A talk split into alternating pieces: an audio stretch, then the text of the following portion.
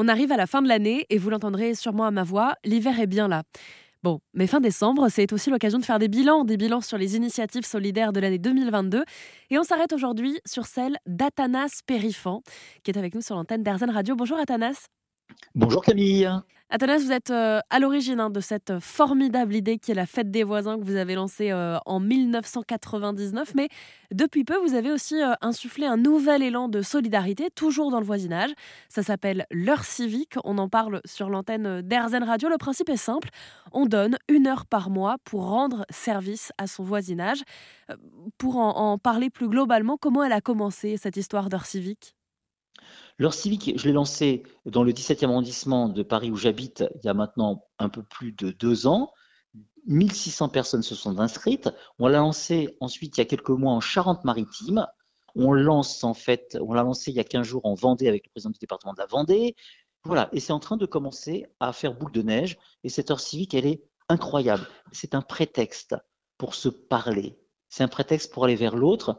Et je ne rencontre que de belles personnes, de belles âmes. Vraiment, moi je passe mon temps à sillonner euh, la France. En plus, c'est pas mon boulot, donc je fais ça en plus. Mais c'est que du bonheur. Le matin, je me lève, Camille, fatigué, mais heureux. Heureux parce que je me sens utile, parce que je rencontre que des belles personnes. Avant-hier, j'étais à Ballan-Miré. Euh, jeudi, j'étais à Niort. Vendredi, j'étais effectivement en Charente-Maritime.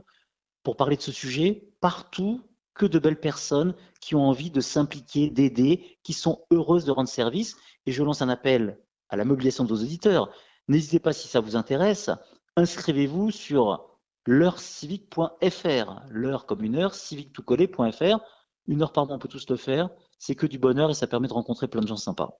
Et alors, comment ça se gère entre euh, ceux qui sont là pour proposer euh, un service et puis ceux qui en ont besoin? Comment tout ça se met en place euh, pour cette heure civique?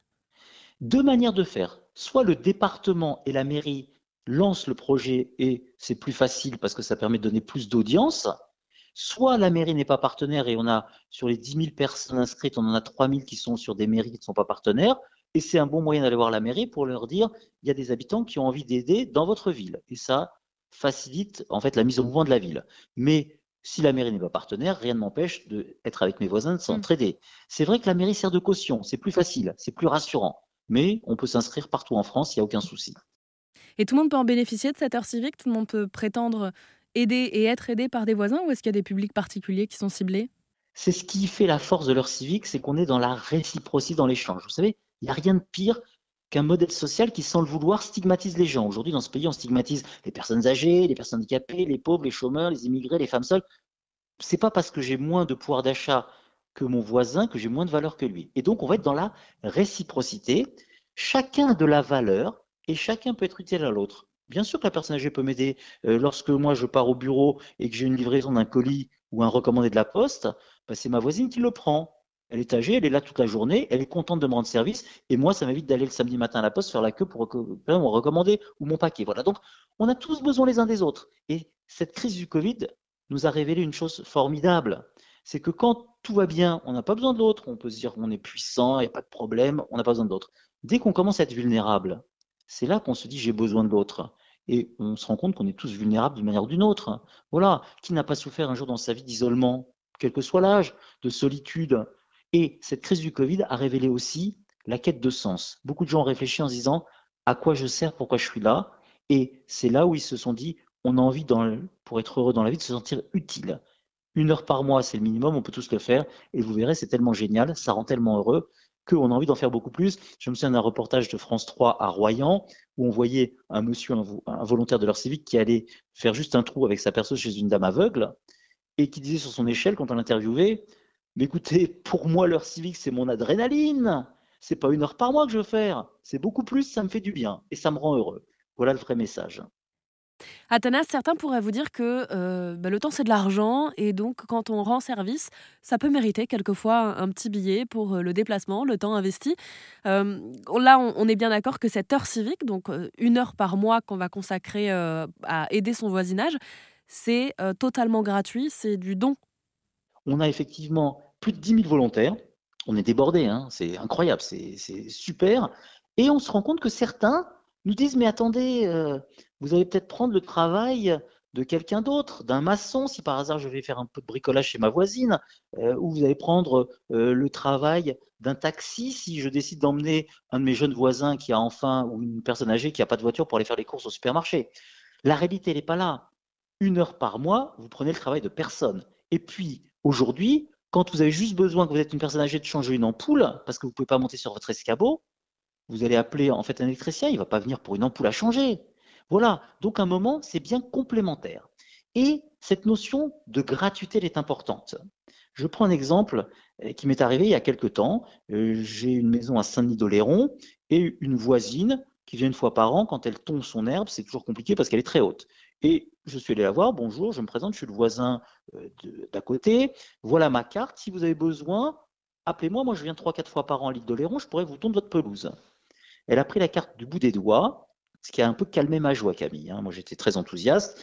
Et deux, trois mois après, quand je suis revenu, mon voisin d'à côté, qui a de bons amis, m'a dit Tu sais, la voisine d'en face est venue me voir en me disant Est-ce que vous connaissez Monsieur Périfan Ce monsieur me semble bizarre. Et il lui répond à la dame Mais pourquoi il vous semble bizarre?